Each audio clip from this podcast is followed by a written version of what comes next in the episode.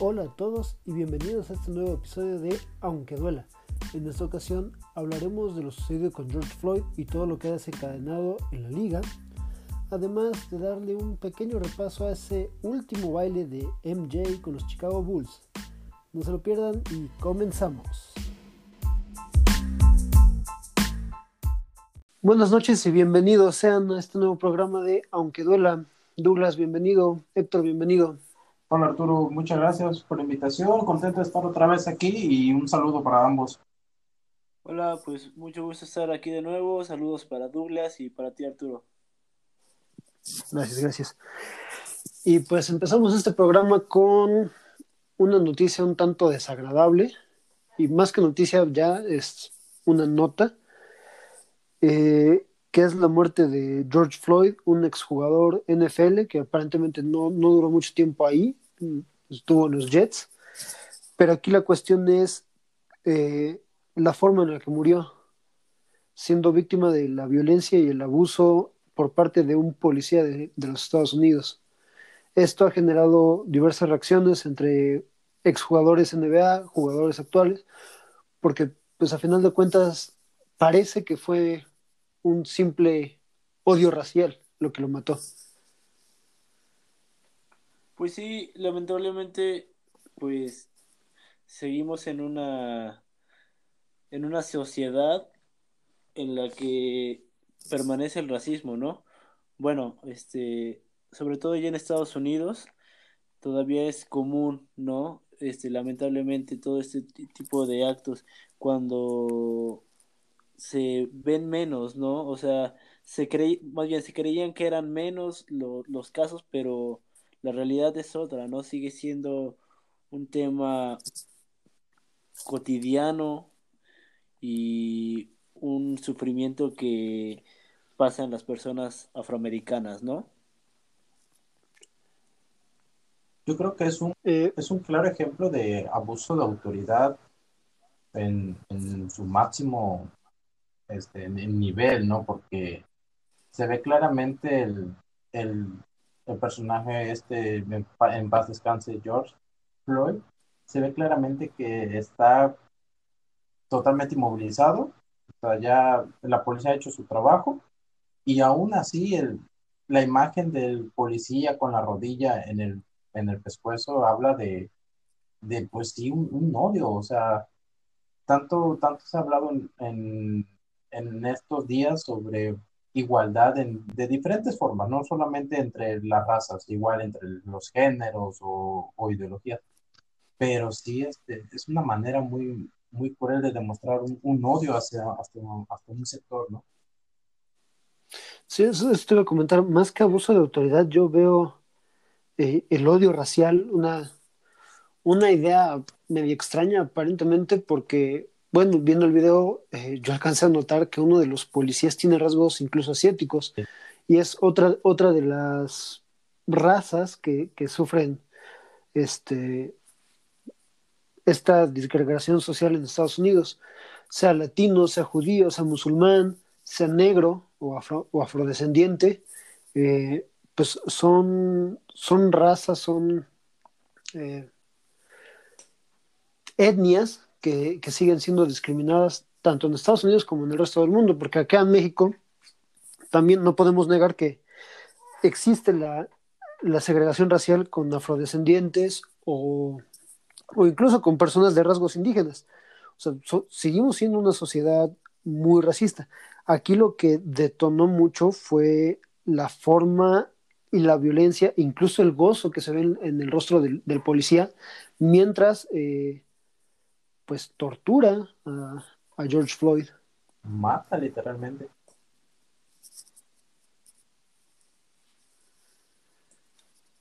Y bueno, como, les comentaba, esto ha generado diversas reacciones, entre ellas, este, pues LeBron James, que es, que es la imagen más representativa de la NBA actual, que inmediatamente se hizo viral el video y él posteó una, una imagen en su Instagram con una playera negra diciendo I can't breathe. De hecho, antes de eso, publicó una foto de, de Colin Kaepernick, el, el jugador de, la NFL que hace su protesta arrodillándose. Esa fue la, de hecho, esa fue la publicación por la que yo me enteré de, del suceso, porque me llamó mucho la atención la imagen del policía sobre George Floyd, que yo no sabía en ese momento quién era, que la publica LeBron y pone this y junto a la imagen de Colin Kaepernick que dice is why, ¿no? Este es, este es, esta es la razón, ¿no? De por qué protestan, ¿no? De por, qué protestamos. Y, y, como dices, pues LeBron, la, la, imagen actual de la NBA, pues es como el, el que ha encabezado esta protesta de los jugadores, pero claramente no ha sido el único, ¿no? Este, han sido varios los que se han, se han unido a las protestas e incluso un jugador de los Celtics manejó no sé cuántas millas, no sé cuántas horas para, para llegar a una protesta y estar ahí apoyando a, a, los protestantes, ¿no? Manejó, al parecer, fueron 15 horas en su automóvil para llegar a la ciudad de Atlanta y literalmente, bueno, yo vi una nota que decía encabezar una protesta sobre pues, lo que había ocurrido. Y, y es curioso que mencionen lo de Corey Carpini, porque en un principio hay, hay, muchas, hay muchas cosas en, en, en este ex pero se rumoró en un principio de que él, o la razón por la que él hace su protesta de que consistía en ponerse de rodillas mientras entonaba el himno nacional de Estados Unidos, lo cual para los estadounidenses es una ofensa. Este, se, se decía que en un principio era porque no quería abandonar un contrato millonario. O sea, fue como que me deben dinero, voy a hacer mi protesta y si me despiden es un acto racial. En un principio así sonó, después se hizo más y más y más grande y que ahorita sea una imagen, por ejemplo, que la comparte Lebron, como una imagen de por esto protestamos. O sea, realmente no, no sé si fue el, el impacto que quería tener Corey Company, pero lo logró. Y al final lo primero que pensó LeBron fue, voy a poner a esta persona que defiende estos derechos o que protesta por estos derechos. Y, este, y se está volviendo un, un pues un, una imagen representativa de, de todo lo que ellos quieren, pues, igualdad, respeto, no sé. Bueno, de hecho, eh, respecto a lo que mencionas de Colin Kaepernick, eh, sí, desde un principio sí, él lo manejó como una, situación racial, tanto así que la liga, la misma NFL, lo llegó como a vetar y por eso perdió el contrato que tenía. Eh, actualmente Nike es quien está buscando la forma de que vuelva a jugar, este, pero Nike, Nike ha, hecho de su causa, de Colin Kaepernick, como que parte del movimiento, más bien se, ha unido Nike al, movimiento de Colin Kaepernick y es quien ha seguido dándole publicidad, ha seguido pagándole, ha seguido este, manteniendo sus contratos de patrocinio, pero la liga sí lo llegó a vetar precisamente por esta situación de que era una protesta abiertamente contra eh, el abuso hacia los jugadores negros. Recordemos que en, la, en ambas ligas, tanto NBA como NFL, la mayoría de los dueños son hombres blancos. Sí. Igual, incluso recuerdo unas declaraciones del presidente Donald Trump que dijo que él no hubiera permitido ese tipo de cosas. A la primera protesta los, los saca y usando palabras no, no adecuadas para el cargo que representa, que los hubiera, hubiera sacado en ese mismo rato.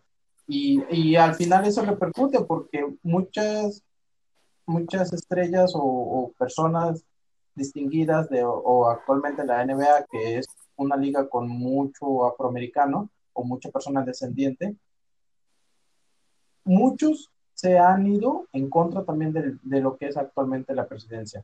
Entonces yo vi unas declaraciones de Steve Kerr y de Greg Popovich que se fueron muy fuerte contra Donald Trump con toda la verdad y, creo que incluso la asociación de, una, una, asociación de entrenadores este, mandaron un comunicado en el que estaban totalmente de desacuerdo con todo lo que había pasado. Y, y eso es, es curioso, o sea, cómo se desata todo esto. Pues, de hecho, ya había jugadores que estaban en contra del presidente Trump y no recuerdo si fue cuando eh, Cleveland gana el campeonato, que es el primer que es el primer equipo que recibe como campeón Donald Trump, pero algunos jugadores lo rechazaron. No sé si algunos, todo el equipo rechazó ir a la Casa Blanca porque no querían ir ir a verlo, porque pues, está bien el tipo de persona que es, ¿no? Sí, si no me recuerdo, quien encabeza este movimiento es LeBron precisamente, J.R. Smith lo sigue y Kevin Love es el que dice, de acuerdo, nadie va. Pero sí terminaron yendo unos, ¿no? No recuerdo, creo que no. La verdad no recuerdo bien, pero creo que no. Eh, pues dentro de estas expresiones de, desagrado a lo que está sucediendo, porque incluso ya después se ha vuelto una situación muy caótica en, Estados Unidos, eh, pues han, surgido más declaraciones, entre ellas me topé ahorita con una de Dennis Rodman, que dice que, pues bueno, lo que, lo que deberíamos hacer es eh, tratar de ayudarnos unos a otros durante esta situación y que debemos entender que tenemos que vivir juntos, a final de cuentas, todos somos humanos y no malditos animales, somos seres humanos. Así, así lo, expresan palabras más, palabras menos Dennis Rodman. Y entonces, e, es, ese es el hecho, ¿no? Que hay gente eh, a la que yo a veces me refiero como white trash, que es ese, ese o rednecks, que también se les conoce, que es ese, esa gente de raza blanca, inculta y violenta con muchos prejuicios raciales. Hay muchos todavía de esos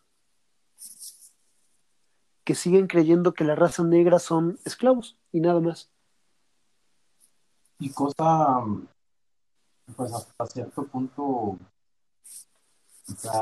ridícula, porque si nos vamos un poco a la cultura de cómo se formó Estados Unidos, al fin y al cabo todos todos llegaron al continente por, por, por, pobreza, por necesidad, por una nueva oportunidad, ¿no? Hablando ya, ya de la historia, ¿no? Y al fin y al cabo han pasado muchos años y tanto los que llegaron con, queriendo una oportunidad como los que llegaron como esclavos, al fin y al cabo viven en una misma sociedad y todos, todos son funcionales en la misma, o sea, no, no porque tú trabajes ocho horas y seas blanco, vas a valer más que, que una persona de color negra que trabaja las mismas ocho horas, ¿no? Al fin, haciendo el mismo trabajo. Al fin y al cabo, son, este, son personas, todos se tratan igual y, y es triste ver este tipo de cosas.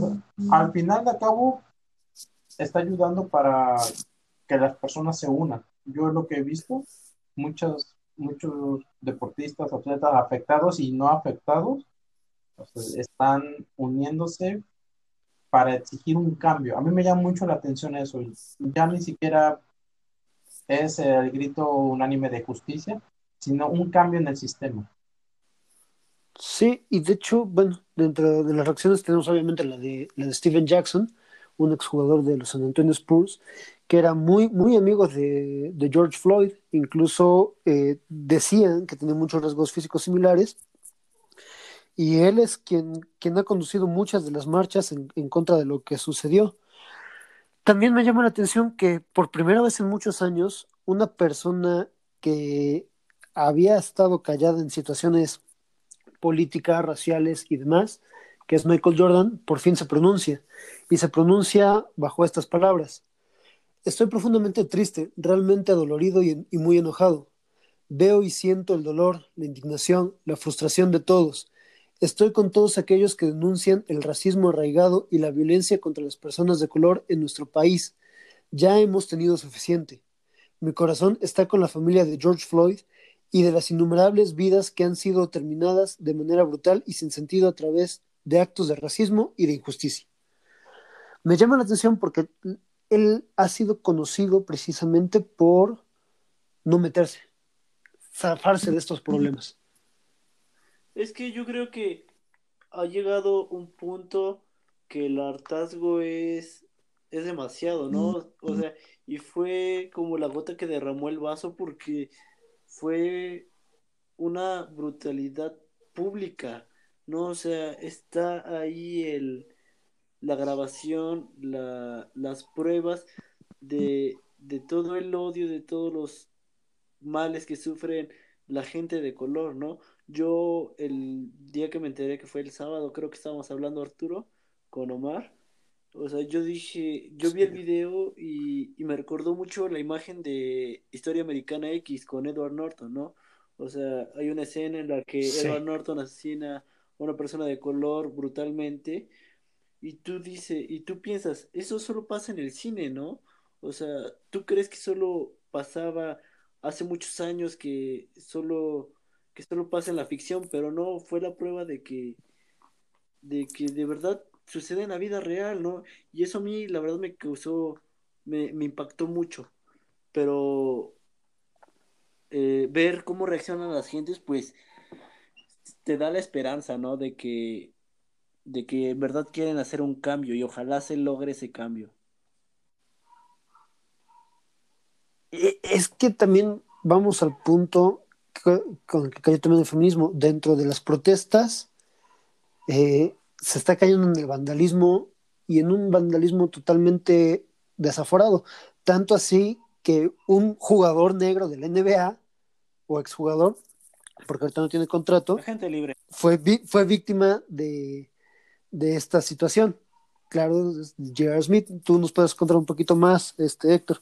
Pues J.R. Smith eh, fue noticia porque salió un video en el que agrede brutalmente a un a un sujeto que estaba en las protestas este porque vandalizaron su, su camioneta o sea no sé si J.R. Smith vive por ahí o estaba con unos amigos el chiste es que en la zona estaba una protesta y un sujeto pues rompió el vidrio de su camioneta, obviamente intencionalmente. Esas son las cosas, bueno, la declaración que dio J.R. Smith y por eso su reacción violenta, ¿no? En la que sí se pasó de lanza golpeando a este, este chavo que incluso ya estaba en el suelo y lo empezó a patear, ¿no?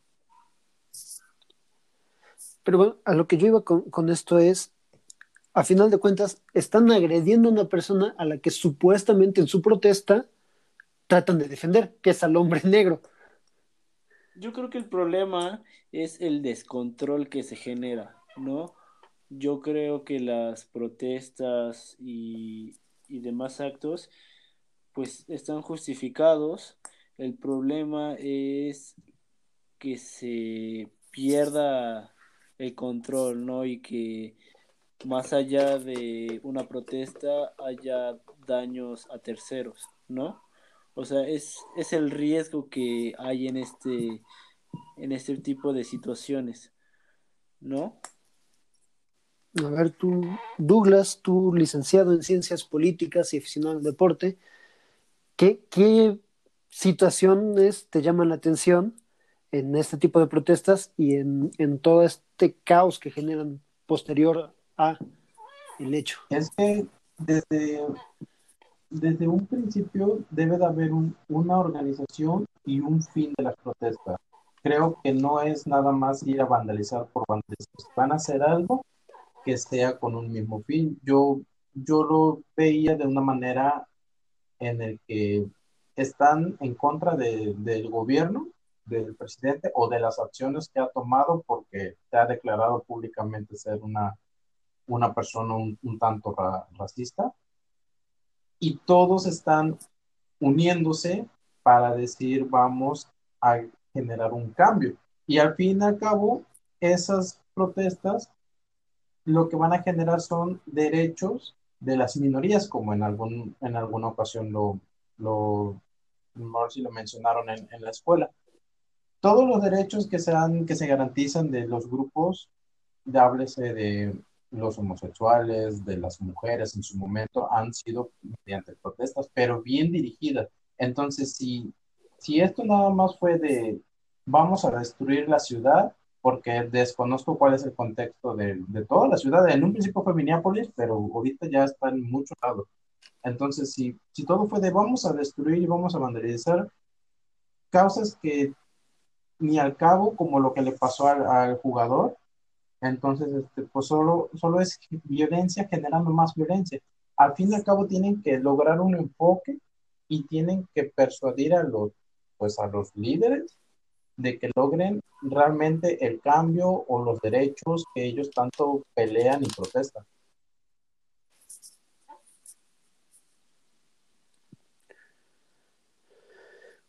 Pues sí, y es que, repito, la, el vandalismo este desaforado, eh, sin cauce, pues lo único que va a, generar es precisamente más represión. Incluso lo comentaba con, con Néctor y con Omar hace rato.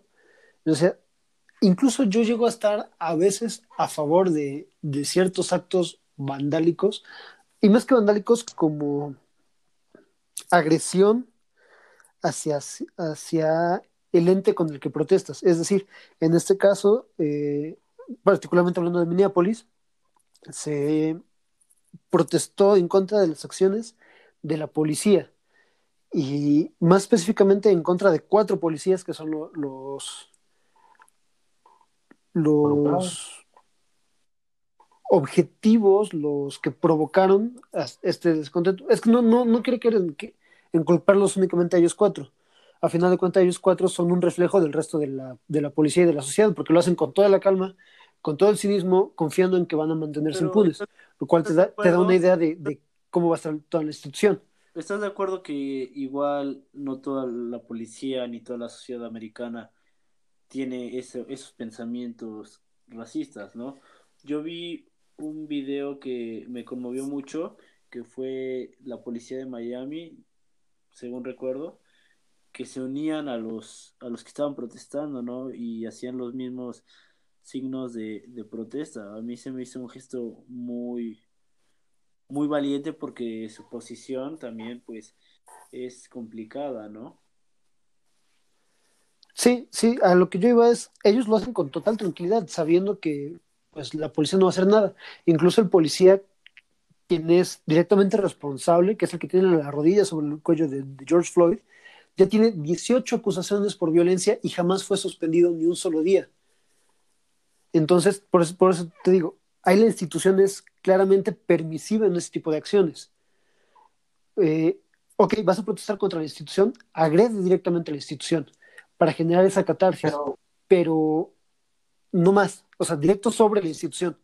Y, y, de hecho, el objetivo primario, que podría ser eh, el de justicia, ya se logró porque eh, el policía, si no mal recuerdo, ya está en prisión y los otros cuatro acompañantes que estaban en ese momento fueron despedidos ya de su, de su puesto, ¿no? Entonces, si nos vamos de queremos justicia para George Floyd, ok, el asesino ya está en prisión.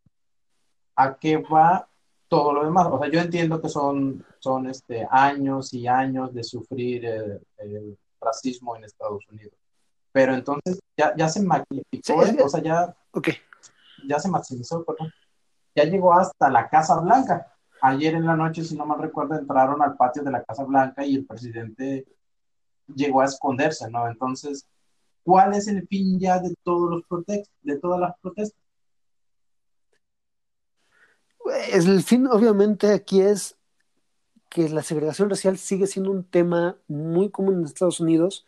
Y lo que te decía, o sea, por eso yo no quería caer en responsabilizar, perdón, directamente a estos cuatro policías. Porque al final de cuentas, sí, ellos son los cuatro que vemos en el video.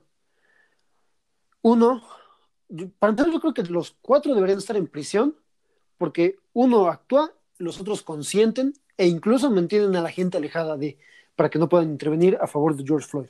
Entonces, para mí, para mí los cuatro deberían estar en prisión.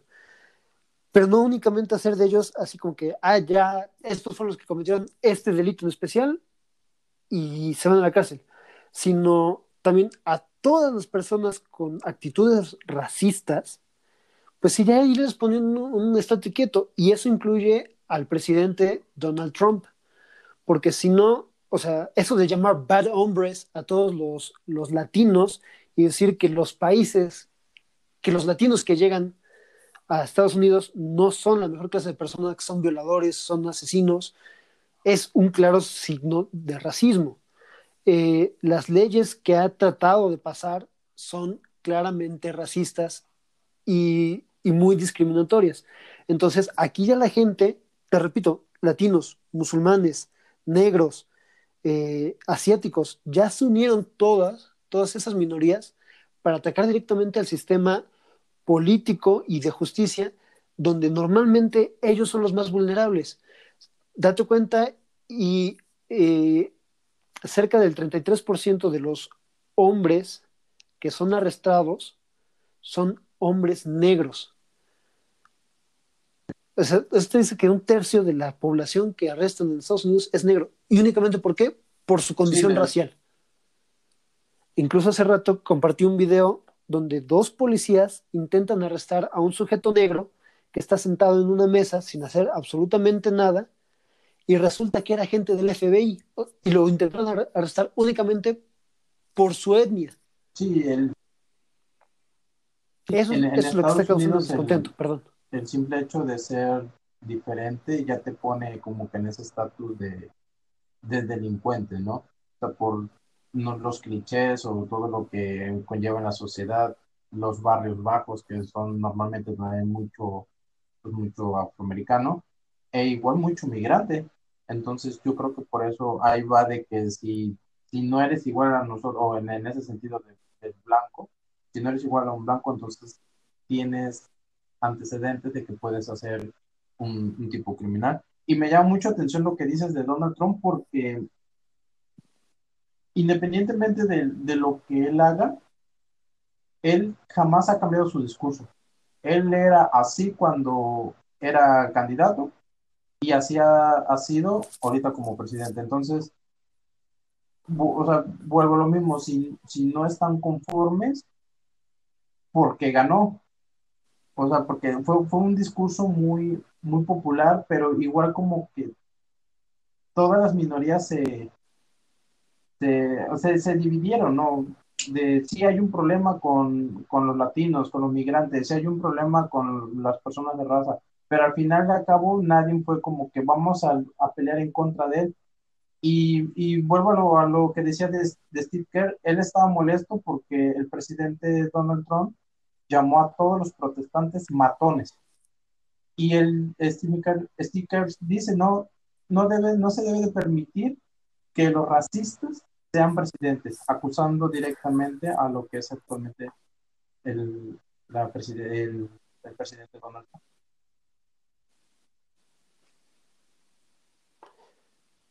Sí, incluso Greg Popovich también ha manifestado muchas veces que lo considera un racista ignorante. Y, eh, y no, eh, cuando, cuando dijiste esto de que es el discurso que ha manejado siempre Donald Trump, no es únicamente desde su candidatura, es el discurso que ha manejado a lo largo de toda su vida.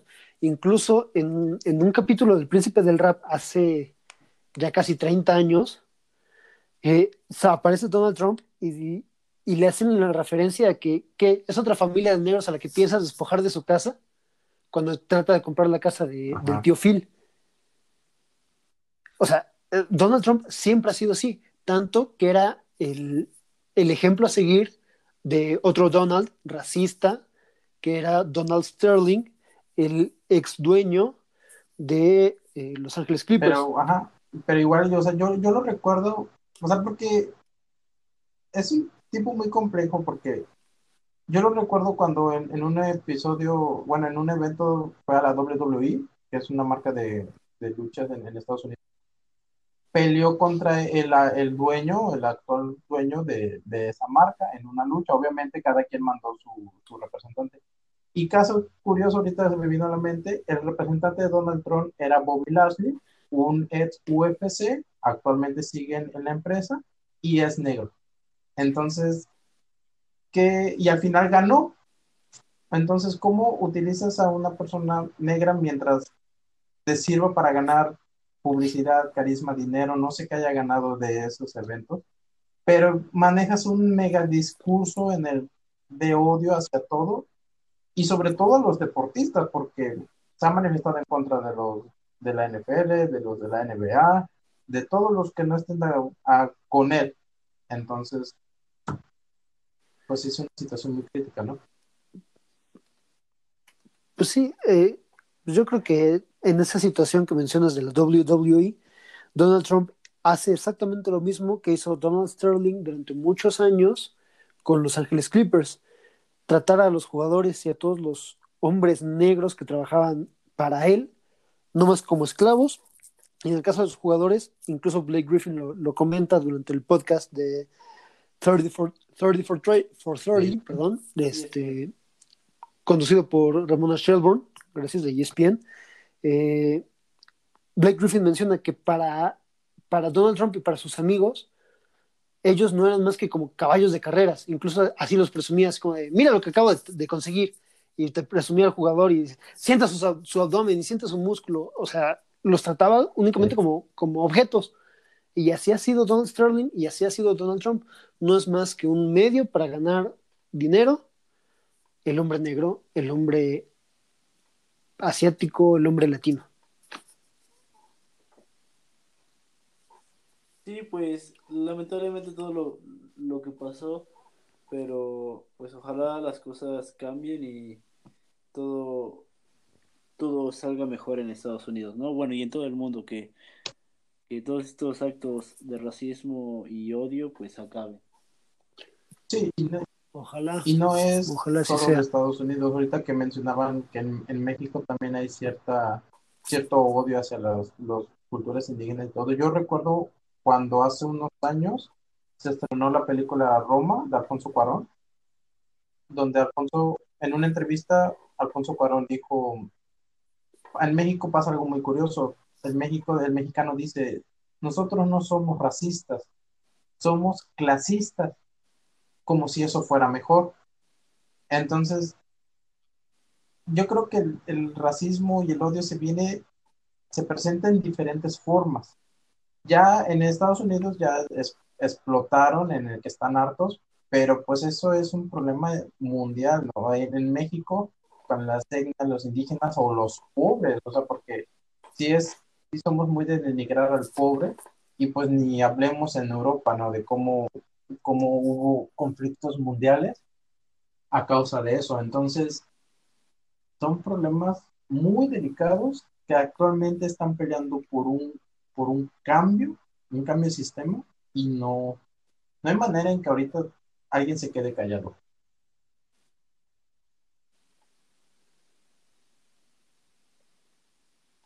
Pues sí. ¿Algo más que deseen agregar antes de, de irnos a nuestro primer corte? Yo nada más, ah, yo nada más este, estaba leyendo una nota sobre lo que había pasado de Karen Abdul Jabbar, que también se había manifestado en contra de todo lo que había pasado con, con esta persona. Y recordaron mucho de lo que pasó en los Juegos Olímpicos de México 68, donde unas personas se manifestaron levantando un guante negro. Se me hizo curioso porque fue algo que pasó en Estados Unidos y fue de, de relacionado también a lo del racismo como una manera de protesta, obviamente pacífica.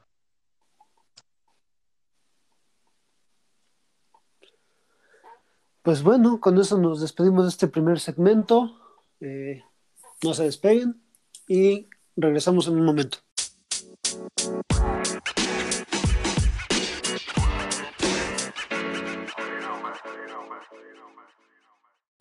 Y estamos de vuelta en Aunque duela. Eh, pues bueno, ya pasando a temas un poquito más agradables y un poquito, eh, me gustaría decir recientes, pero digamos que es eh, una, una, tendencia reciente de épocas antiguas. Eh, revivir un poco la, era de, Jordan, de, los Chicago Bulls y esta dinastía que formaron en los noventas. Y pues qué mejor forma de hacerlo que con las impresiones que cada quien tiene de, de Last Dance. Héctor, me, gustaría que empezaras tú por esta situación del, del GOAT este, debate. Entonces, cuéntanos tus impresiones. Pues a mí me encantó, la verdad. Me encantó el, el documental. Eh, me, me, dejaba muy picada la idea de que nada más eran dos episodios a la semana y que tenías que esperar una semana para ver los otros dos y los otros dos. Yo creo que estuvo bien porque si no me los hubiera chingado en un día, ¿no? Y más que no estoy haciendo nada ahorita en la cuarentena. Pero, pero la verdad es que me gustó mucho, ¿no? O sea, yo creo que todos los amantes del básquetbol conocemos y admiramos a, Michael Jordan y admiramos a los Bulls de, de los noventas, ¿no? Lo que, lo que me gustó mucho es que no solo se centran en Michael, ¿no? Obviamente es la estrella, pero cada persona, bueno, cada jugador tiene como su segmento, ¿no? Y, y, eso se me hizo muy padre porque conoces más sobre Dennis Rodman, sobre Steve Kerr, sobre Scottie Pippen, igual sobre Phil Jackson, sobre Horace Grant. Eh, claro, con Horace Grant, los problemas que había con la gerencia, ¿no? O sea, a mí se me hizo padrísimo, se me hizo padrísimo. Y lo que dices de, del jugador más grande de todos los tiempos, pues sabes que a mí me encanta LeBron, pero obviamente yo sé que Michael Jordan es el mejor jugador de todos los tiempos. ¿no? Y, y este documental, no recuerdo quién, quién había dicho el, quién dijo que si a pesar de haber visto The Last Dance no, no considerabas a Michael Jordan como como el jugador más grande de todos los tiempos, este es porque estaba ciego, ¿no? Algo así cierto, ¿no? Porque te muestra cómo luchó, o sea, que obviamente tenía talento, Michael, pero que lo que logró fue por echarle huevos, ¿no? Porque motivó a sus compañeros a ser mejor. Obviamente como el lado el lado cruel, ¿no? Porque yo ahí con sus compañeros en sí, sí era culero conmigo, pero me impulsó a ser mejor, ¿no? Me, me motivó a me motivó a ser mejor. Y una frase que me gustó mucho es que él les exigía lo, lo que él hacía, ¿no? O sea, no por capacidad, sino porque si él está poniendo todo su empeño en ser mejor jugador, en lograr ser un mejor equipo, tú como mi compañero tienes que hacer lo mismo si ves que yo me estoy partiendo la madre en la cancha, tú tienes que hacer lo mismo. No, o sea, eso estuvo, me, me gustó mucho. Douglas, tú, tú como un aficionado reciente a la NBA que no, que no ha seguido tanto, tanto a la liga, no ha estado tan inmerso dentro de, de esta historia, o sea, supongo que conocías a Michael Jordan, sabías de, pero no, no tan inmerso en, su historia, en lo, que logró, en cómo lo logró. ¿Tú qué puedes contar de, esta, de este documental? Sí, yo conocía lo que fue Marco, Michael Jordan, conocía lo que fue Pippen, pero hasta ahí, ¿no? Y bueno, obviamente Phil Jackson.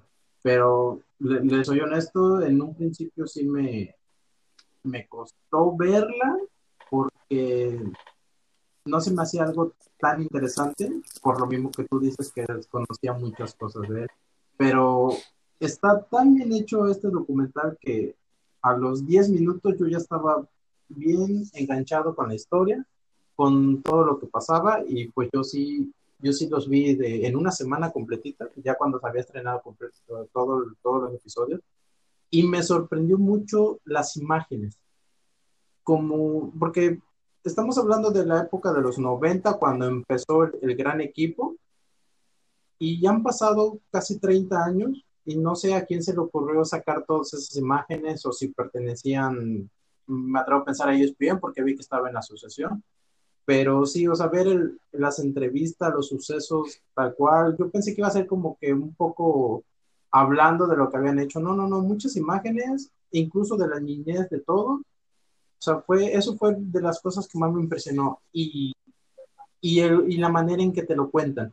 Te están contando el último año de la carrera o el, el último campeonato que tuvieron y cómo todos los años anteriores ayudaron para concluir en eso.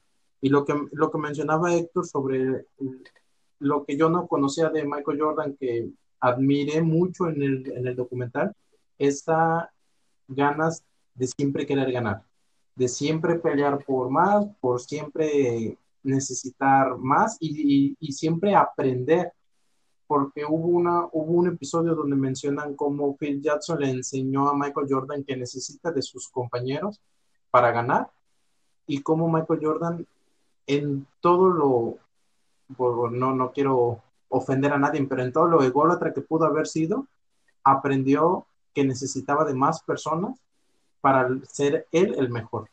Entonces me, me, agradó mucho, la verdad yo así hubo muchas cosas que desconocía y este y qué, qué buen documental, muy, muy recomendable.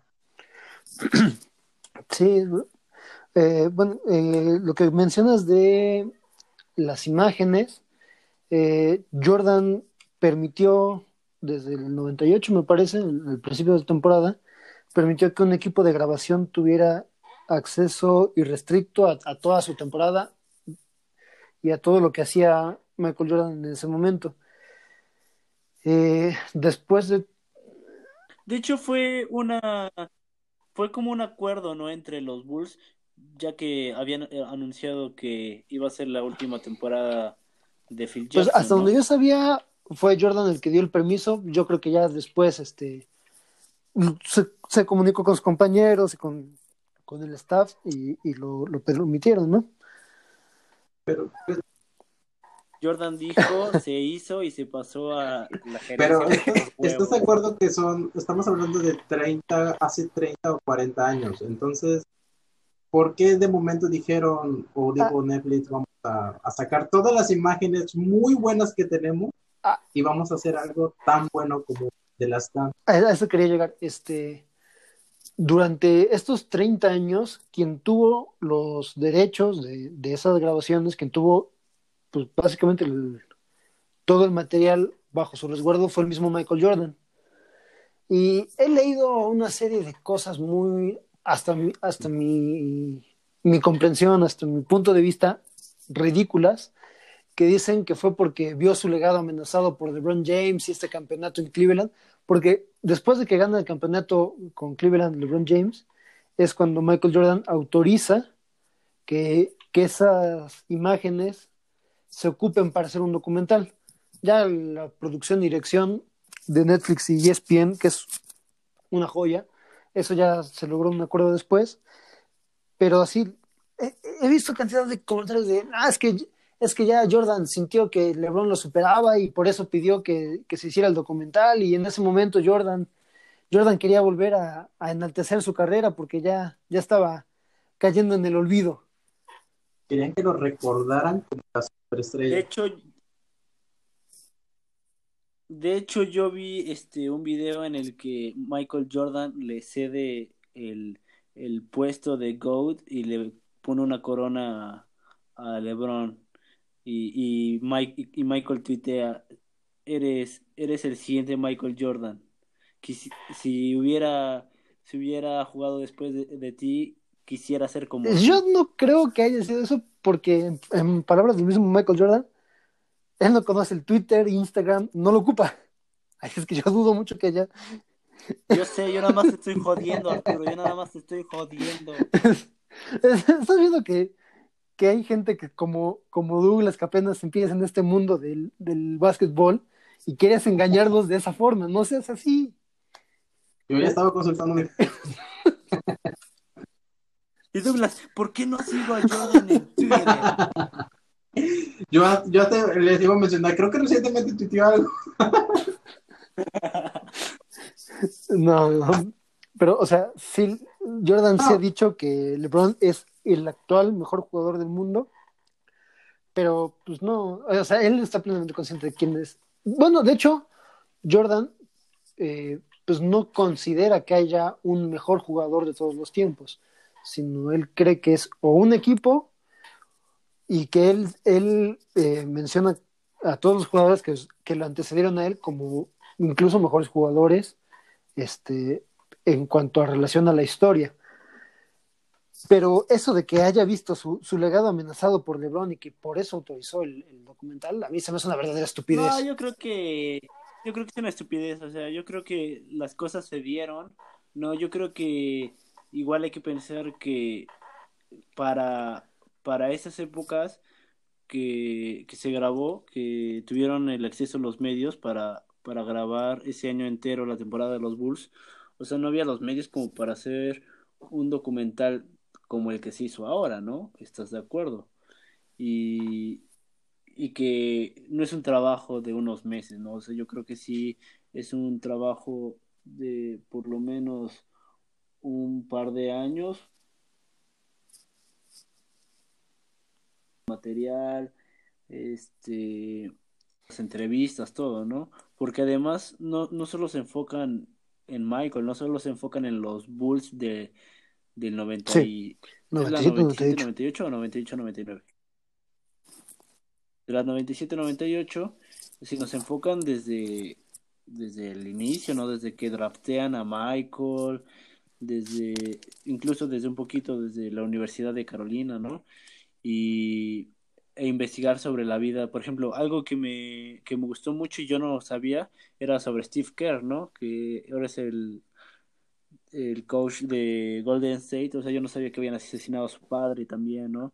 O sea, de verdad fue una investigación profunda, un muy trabajo muy, muy bien hecho. lograron.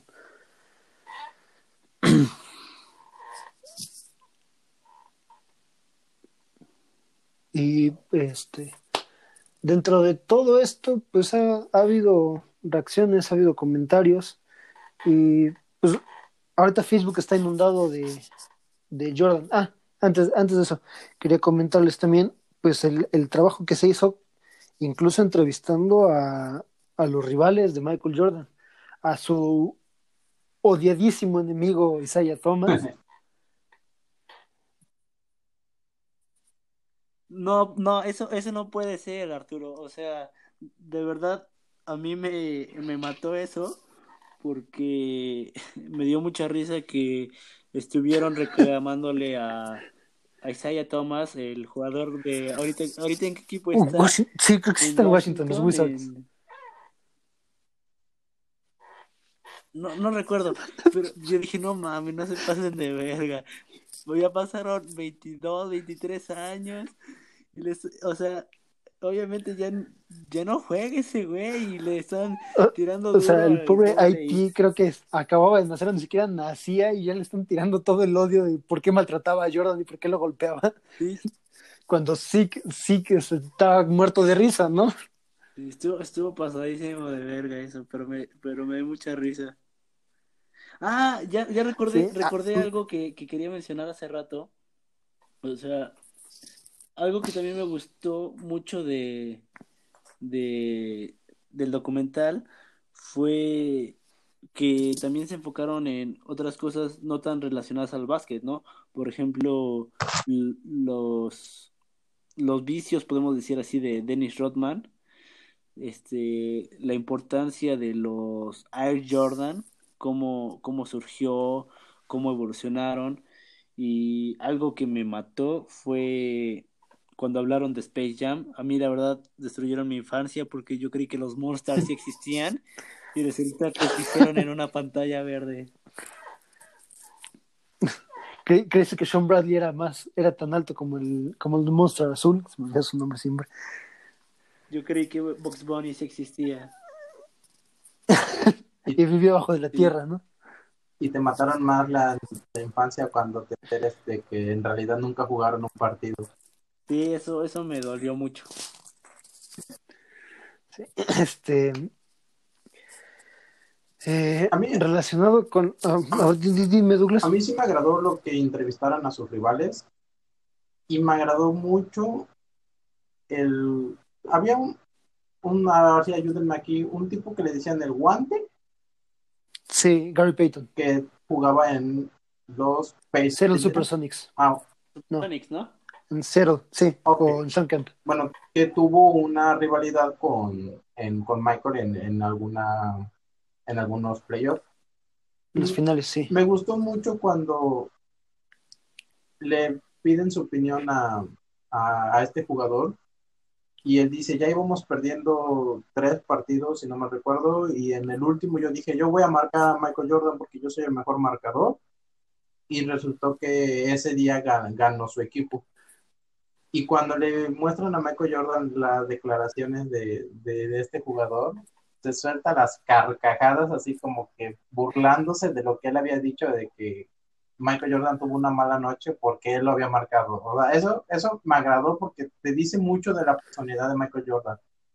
Porque cuando le llaman de que alguien te superó, él se ríe como diciendo, no, no es cierto. Y después da su explicación que era día del padre y que estaba reciente lo que había fallecido y todo, y que por eso él se sentía como que un poco desencajado, pero al siguiente partido lograron ganar. Entonces a mí sí me agradó el, hecho de tener varios, varios puntos de opinión, porque no solo, no todo fue Michael, Michael Jordan es bueno o Michael Jordan es lo grande, que al fin y al cabo esa fue la conclusión, pero sí que, que todos dijeran él, este, él hacía esto o él hacía aquello. Como hubo uno que, que mencionó que también que Michael Jordan se había inventado insultos porque lo habían superado y él necesitaba motivarse. Entonces fue así como de, en tiempo después de preguntarme, bueno, realmente nunca me dijo nada. Sí, eh, mm, pues sí, Jordan siempre ha tenido este como, como, este, instinto competitivo y busca cualquier pretexto para, para hacerte sufrir, ¿no? Y, y sí, esa, esa también escena de cuando, cuando le muestran la entrevista de Gary Payton, la forma en la que se ríe es, o sea, yo me empecé a reír también porque no, no aguanté ver cómo disfrutaba el, el, escuchar esas declaraciones y decirle, pobre, tipo, ¿no? o sea, por burla. Eh, es momento de, de romperle su ilusión. Fue burla total. Y lo que dice sobre el instinto competitivo, a mí en lo personal, me suena muy lógico cuando hablan de todos los problemas en los que se metía por apostar, que al fin y al cabo se cansaron de decir en el documental que hubo que era mentira, que no se metió en el problema más allá de perder uno que otro este, millón de dólares, pero que sí, este, el hecho de querer ganar y, querer sentirse ganador, recuerdo mucho en, una, una, entrevista que le hicieron a un jugador que iban en el avión, donde decía Michael Jordan, Pippen y no sé quién más estaban jugando. Ronald Harper. Ronald, ajá. Estaban, estaban, estaban jugando cartas por millones y que del otro lado del avión estaban otros jugadores del equipo jugando de a dólar y al final llega Michael Jordan y dice, yo quiero jugar con ustedes. Y dice, ¿por qué? Porque quiero tu dinero. Entonces, sí, sí suena muy, un tipo muy arrogante, o sea, independientemente de lo bueno jugador que fue, sí sonó un tipo muy arrogante y muy este, deseoso de ganar y de humillar. Sí, este, pues sí, Jordan, no importa en qué sea, te va a querer ganar. Tanto fue así que por eso mismo probó el, béisbol. Ya logré todo acá en el básquetbol. Mi papá siempre quiso que jugara béisbol. Yo ya lo había pensado, me voy al béisbol, quiero ser el mejor en béisbol también. Y, bueno, es, algo que creo que siempre ha dirigido su vida, el hecho de aceptar el fracaso. O sea, si no lo logras, pues está bien, no hay problema, pero por lo menos tuviste el valor de intentarlo. Y lo que mencionas de esa entrevista de la forma de contestarle, de, lo que yo quiero es decir que tengo tu dinero en mi bolsillo. O sea, e, eso te da el claro reflejo de no importa por cuánto sea, no importa en lo que sea, te voy a demostrar que yo puedo ser el mejor. Y, que te gané. Sí. Igual, pero igual, es tan bueno el documental que hay una parte en la que hablan específicamente sobre de dónde le nace ese conflicto a Jordan de cuando él era niño, que competía contra sus hermanos, y, él decía, el simple hecho de, de jugar, de competir con una persona que quieres y saber que al final vas a pelear, porque si era derrotado, su, si su hermano lo, le ganaba, creo que llegaban hasta golpes y conflictos y era llegar a su casa y su papá siempre quería al, que ganaba. Entonces era pelear por, por el cariño de, padre, pelear por, por ganar, o sea, desde muy niño le como que le nació esa idea de yo necesito, quiero y deseo ganar y lo llevó al, al profesional y por eso trataba muy pues mal a sus compañeros en el sentido de que él quería explotar su potencial desde su forma de, entender las cosas. Incluso hubo uno en el que, ah, no recuerdo exactamente quién fue, que creo que fue Steve Kerr que le llevó a dar un golpe en un entrenamiento. A Steve Kerr le pegó, con Horace Grant se peleó muy feo, incluso Horace Grant le llegó a amenazar con romperle las piernas. Pero el, el del entrenamiento me dio, no sé qué, porque eh, al final él se justifica. Yo quería sacar su potencial quería hacerlo enojar y al final no pude. Y como no lo pude hacer enojar, lo golpeé. Sí, sí, el que, el que golpea en el ojo es a Steve Kerr. Ah, me parece que sí. Sí, eh, en una entrevista hecha pues, en los momentos en los que él jugaba, eh, yo recuerdo claramente que él decía precisamente cómo nace ese, ese instinto competitivo, perdón, y es contra su hermano Larry. ¿Sí era Larry? Creo que sí. No recuerdo bien el nombre de su hermano. El chiste es que decía que no hay mayor competencia en la vida que la que vas a tener con tu hermano mayor. Y que gracias a eso él aprendió cómo ser competitivo, cómo competir y aprender a afrontar la derrota y mejorar a partir de ella hasta que por fin le pudo ganar a su hermano. O sea, para él la máxima competencia siempre ha sido con su hermano. Y que gracias a eso es el competidor que es, o sí, es. y bueno, a mí siento que hay un pequeño detalle que se les pasó, sobre todo cuando mencionan lo de los, los Air Jordan, que es que básicamente Nike lo que hizo fue poner todo su dinero en Michael Jordan. O sea, ya era una empresa muy pequeña que apenas iniciaba y cuando eh, piden este contrato para Jordan y la exclusividad de su marca, básicamente Nike estaba a punto de quebrar. Si, si Jordan no eh, cumplía con los objetivos que se habían puesto en, ese año, que era, me parece, de 13 millones de, pares vendidos en el primer año. No, si yo no cumplía con eso. 13 millones, no. ¿Cuántos tenis dijiste? 13, 13 millones de pares en el primer año. No, pero no eran en el primer año, eran en tres años. Y él lo, ¿Ah, ¿en tres años? lo superó en un año.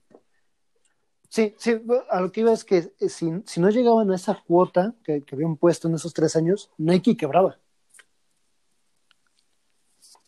Y incluso por un conocido que tengo que, ha hecho varios viajes a las oficinas centrales de Nike. Que es dueño de Nike y. No, no, no, no, sí, Este. Saludos al borrego. Él. Yo hablaba de otra persona, pero. ¿Ah, no? No, no era él. Este, eh, él me platicaba a mí y a mi hermano una vez que, que yendo a las oficinas, en la entrada tienen una estatua de, Nike, precisamente, la diosa griega de la victoria, y que en el corazón de la estatua tienen el logo del, del Jumpman, el logo de, Jordan, porque gracias a él fue que pudo levantarse de Nike. Y esa parte como que sí siento que se les pasó de largo dentro del documental. Sí, porque hay que recordar que antes Nike no era una marca así como que muy de básquet, ¿no? O sea, según recuerdo estaban más los... Por atletismo. Los Converse. Los mm. Converse estaban más en el básquet. En el documental mencionan que el Converse.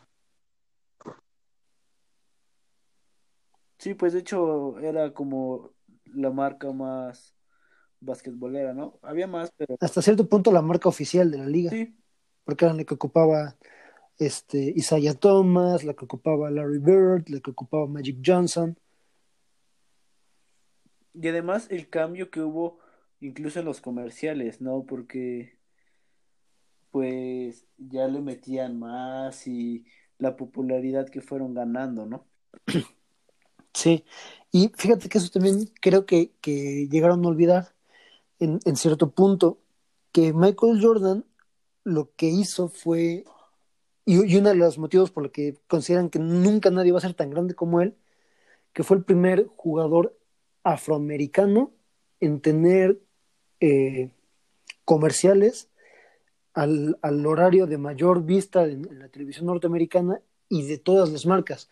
Era Heinz, era McDonald's, era obviamente Nike, eh, y una cantidad impresionante, eh, Wheaties, que eran los, es el cereal, este, una cantidad impresionante de marcas, y todos querían que Jordan fuera el, la imagen de su marca, porque era un jugador joven, negro, talentoso, eh, mencionan por ahí relativamente atractivo, entonces, pues era así como que tenerlo todo, ¿no? Quiero dar la impresión de que mi empresa es inclusiva, quiero dar la, impresión de que mi empresa apoya a la gente negra que está en ascenso, volvemos al tema racial, eh, y Jordan en ese momento era el máximo ícono tanto del hombre afroamericano exitoso, y fue quien abrió ese mercado para, para los deportistas eh, de raza negra y los basquetbolistas. Sí, pues es un, es un buen documental que te abre muchísima la perspectiva, ¿no? Igual, me, o sea, se me vino a la mente cuando hubo un tema sobre, bueno, lo menciona en el documental sobre un, tema racial también, o sobre una postura, ah, sobre un candidato que era este, de origen afroamericano, en el cual Michael Jordan decidió no, no emitir una postura y salió lo de una famosa frase que tiene de, de también los los este los, los republicanos, republicanos, compran zapatos, ¿no? Como diciendo yo me mantengo al, al, margen más allá de los ideales que quiera yo formar porque hay un tema económico de por medio. Y me viene a la mente por ahorita lo que mencionaban en el segmento pasado sobre que Michael Jordan siempre se ha, habido muy, se ha, se ha visto muy, muy guardado en esos temas y que ahora dio su opinión también. Entonces, creo yo que Michael Jordan no podía cometer el mismo error dos veces de no apoyar a la causa. Sí, el, momento que tú mencionas es cuando se le pide apoyo al primer candidato afroamericano para senador de eh, Carolina del Norte. Y él se niega, precisamente ocupando esa frase de los republicanos también compran mis tenis. Incluso me, me llama mucho la atención que, que le pidieran sus declaraciones al expresidente Barack Obama y que él, pues siendo yo creo uno de los máximos representantes del, de la raza, él dice, a mí me dolió mucho que Jordan no diera su, su apoyo en aquel entonces. O sea, habla de, de, la imagen tan grande que tenía o de lo... De, o sea, yo, yo creo que Jordan podría haber hecho cualquier cosa con la gran imagen que se formó y el simple hecho de nuestro estandarte no nos está apoyando si fue un golpe muy duro para todos. Pero incluso Barack Obama también menciona eso, de que es una situación muy difícil el aprender a ser ese ícono de la raza negra sin equivocarse. Claro, claro. Y digo, y cre creo que él, él, él, lo entiende porque pues, a final de cuentas también se, se incluye dentro de ese, de ese grupo, pero él también menciona bueno, creo que él tuvo la, la, suerte de aprender del mismo error de Jordan. Hasta, hasta se podría decir que de eso, de eso le sirvió Jordan. Sí. Porque vio cuál fue el error de Michael Jordan al ser ese icono de la raza negra que no apoyó la causa.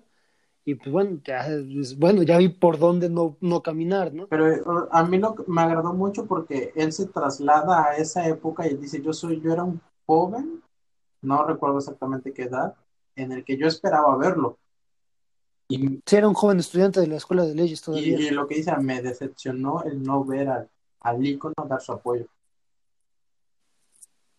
Sí.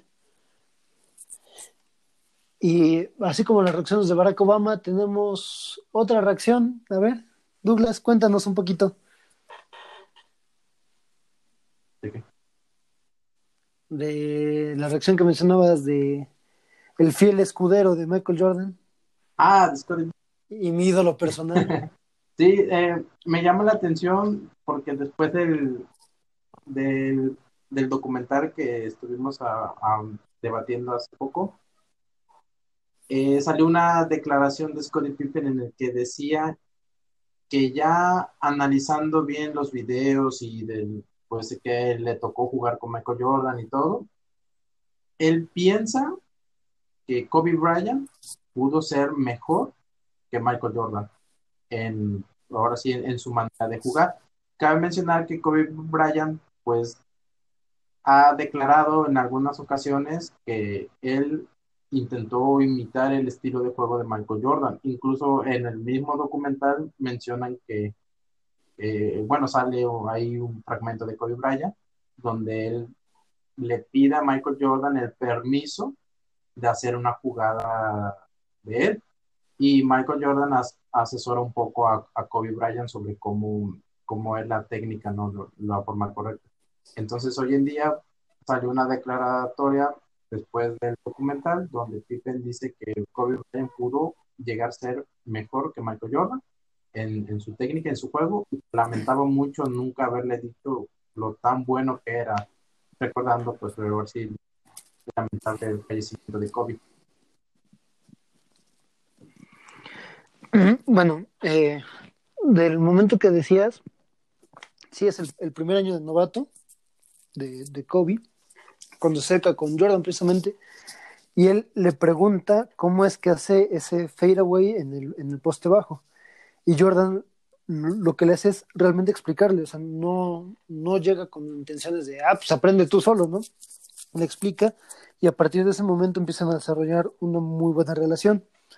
Incluso también este, recuerdo haber este, visto en algún documental una declaración de Phil Jackson, donde este, ya, estaba, ya estaba en los Lakers, ya era coach de, Kobe, y, Jordan había ido a, a Los Ángeles a una reunión de negocios. Phil Jackson lo invita a cenar y estaba ahí Kobe. Y en el primer momento que Kobe lo ve, le dice, le, le pregunta a Michael Jordan, ¿trajiste tus tenis? Y ahora se queda viendo, como, ¿por qué los iba a traer? Vengo a una reunión de negocios. Haciendo claro, claro hincapié en que Kobe siempre quiso competir contra Jordan. O sea, para él, para Kobe, Jordan fue su hermano mayor. Sí, incluso creo que llegó a decir ahí en el, en el documental que él creció viendo a, Jordan y, igualándolo, imitándolo, y ya cuando lo tuvo ahí fue como un momento muy, muy especial, ¿no? Para él, porque sí, este, él intentó ser tan grande como, como Michael Jordan, pero lo que mencionaba hace un rato Héctor, lo que pasa con LeBron James, ¿no? Que si hubiese sido primero LeBron Michael, Michael Jordan quisiera ser como LeBron, lo mismo yo creo que le pasaba a Kobe. Si, si Kobe Bryant hubiera sido primero que Michael Jordan, tal vez el referente hubiese sido Kobe Bryant. ¿no? O no yo te lo decía de broma, Douglas, no te la creo. no, pero, no, pero, o sea, yo en, particular sí creo que hay un, un antes y un después de Michael Jordan porque fue el primero. Porque yo sí siento que, que hubo jugadores quizás con las mismas cualidades, pero que no se llegaron a explotar o que ya había alguien con quien compararlo. Es que bueno, cuando Jordan llega, es claro que lo comparaban contra Magic Johnson y contra Larry Bird, que eran los dos referentes de la, de la década de los ochentas. Incluso es tanto su deseo que, que él hace todo lo posible por superarlos y que no quepa la menor duda de que él es el mejor del mundo, superando a, a estos dos íconos de la NBA. Pero eh, ahí sí voy a retomar las palabras de, Kobe Bryant, que menciona también en el documental, que dice, dejen de preocuparse de quién es el mejor. Yo no existiría de no ser por Jordan. Porque sí, literal, eh, pues le copió todos sus movimientos. Incluso cuando le preguntaban a, a Jordan que él a quién elegiría, y dice, pues siempre cinco son más que tres haciendo referencia a los anillos de campeón que tienen tanto LeBron como Kobe. Y decía que, este, que Kobe Bryant era el jugador más cercano a su nivel de juego del mismo Jordan, porque él le robó todos sus movimientos. Entonces, no creo que, que de haber sido primero Kobe hubiera, hubiera este, sido el referente, porque pues, a final de cuentas Kobe imitó en, en todo momento a Jordan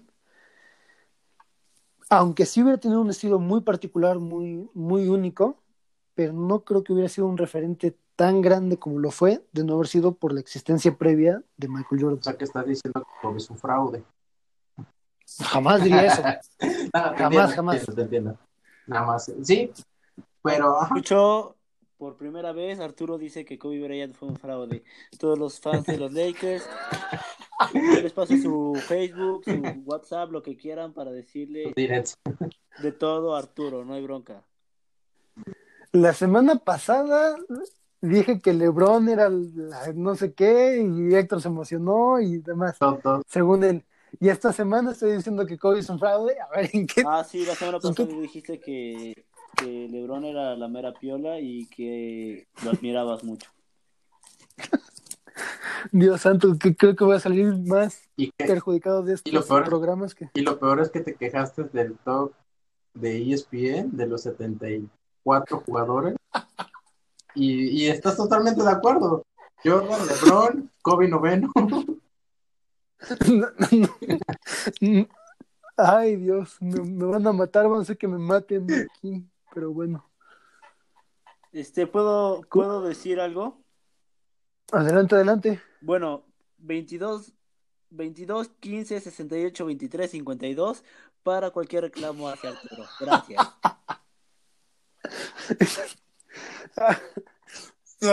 bueno, este, eso no se escuchó, nadie, nadie oyó eso.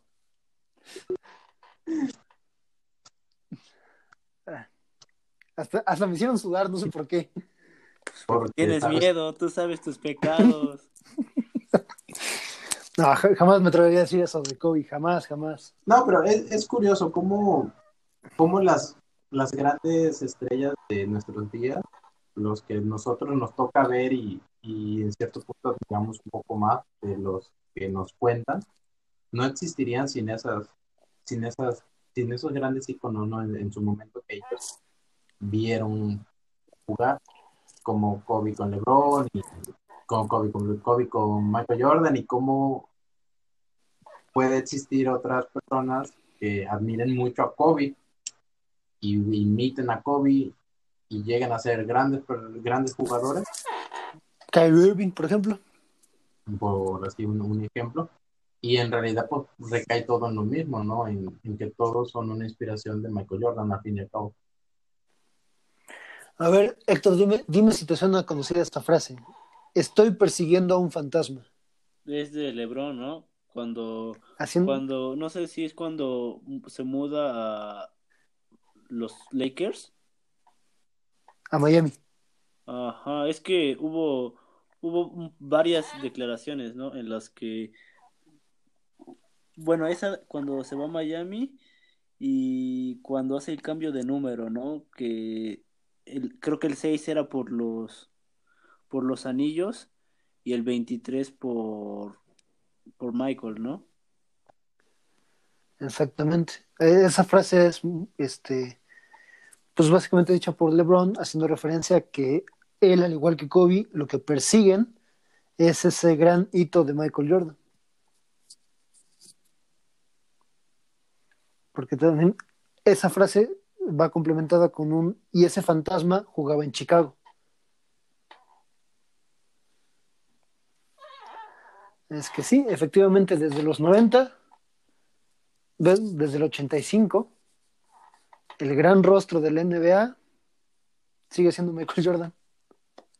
Y pues yo creo que lo de seguirá haciendo, ¿no? Obviamente, pues lo hablábamos un poco la semana pasada de que Kobe y pues que LeBron tal vez son de los más cercanos en cuanto a importancia, pero pues que no hay nadie como como Michael Jordan y difícilmente volveremos a ver alguien que influya tanto el juego, ¿no? Para bien no, no dudo que tal vez en algún, en algún tiempo pueda haber otro jugador muy grande que, que modifique el juego, pero difícilmente superarán a Michael, ¿no?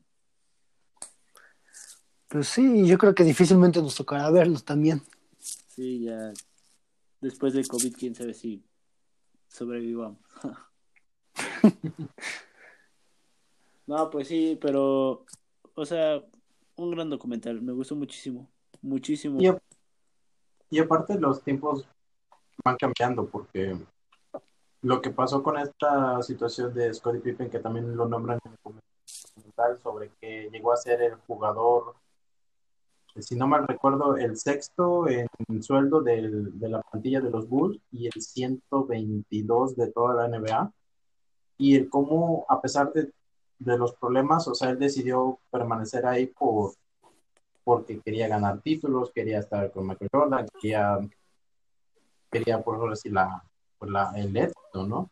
Hoy en día es muy difícil ver eso. Hoy en día un buen jugador va a exprimir al máximo el, su mejor sueldo posible. Kawaii.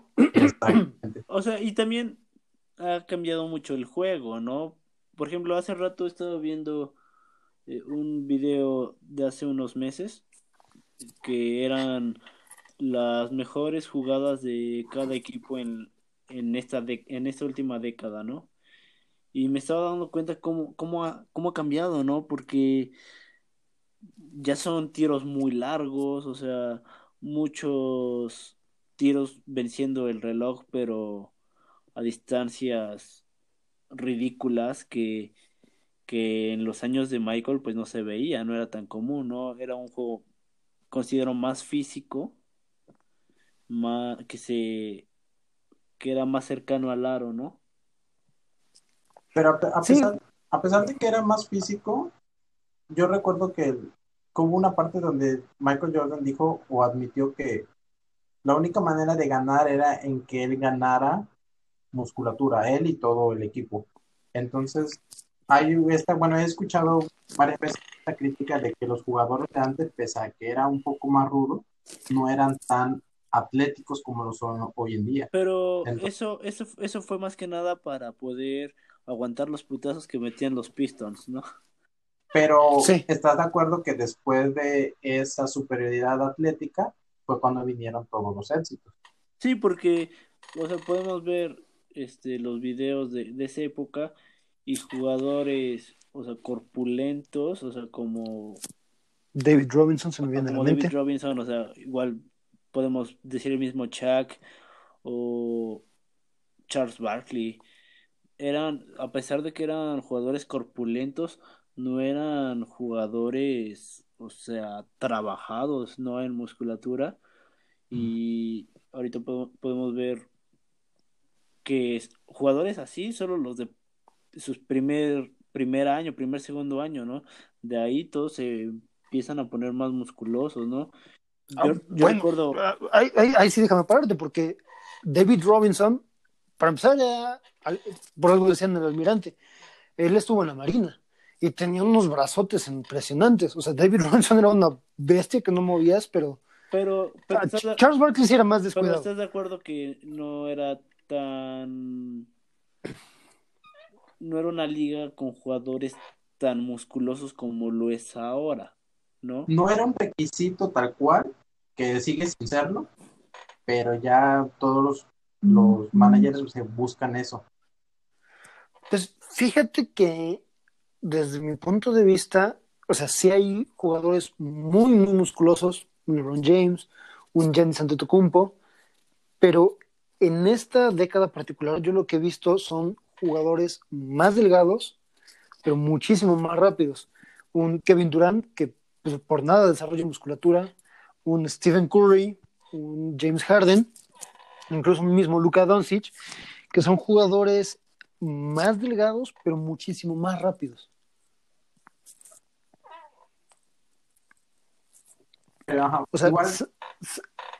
Yo recuerdo cuando Gianni llegó, estaba súper flaco.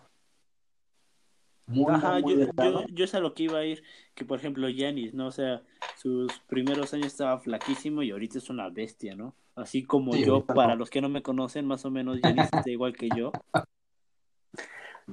Nada más que tú mides 1.50 y él mide... 1.50. Ya, lo ya lo escucharon aquí primero. Yanis, Héctor Tarreta, a un mano a mano. Cuando quiera. pedazos. Que apostamos unos tenis y un contrato de NBA.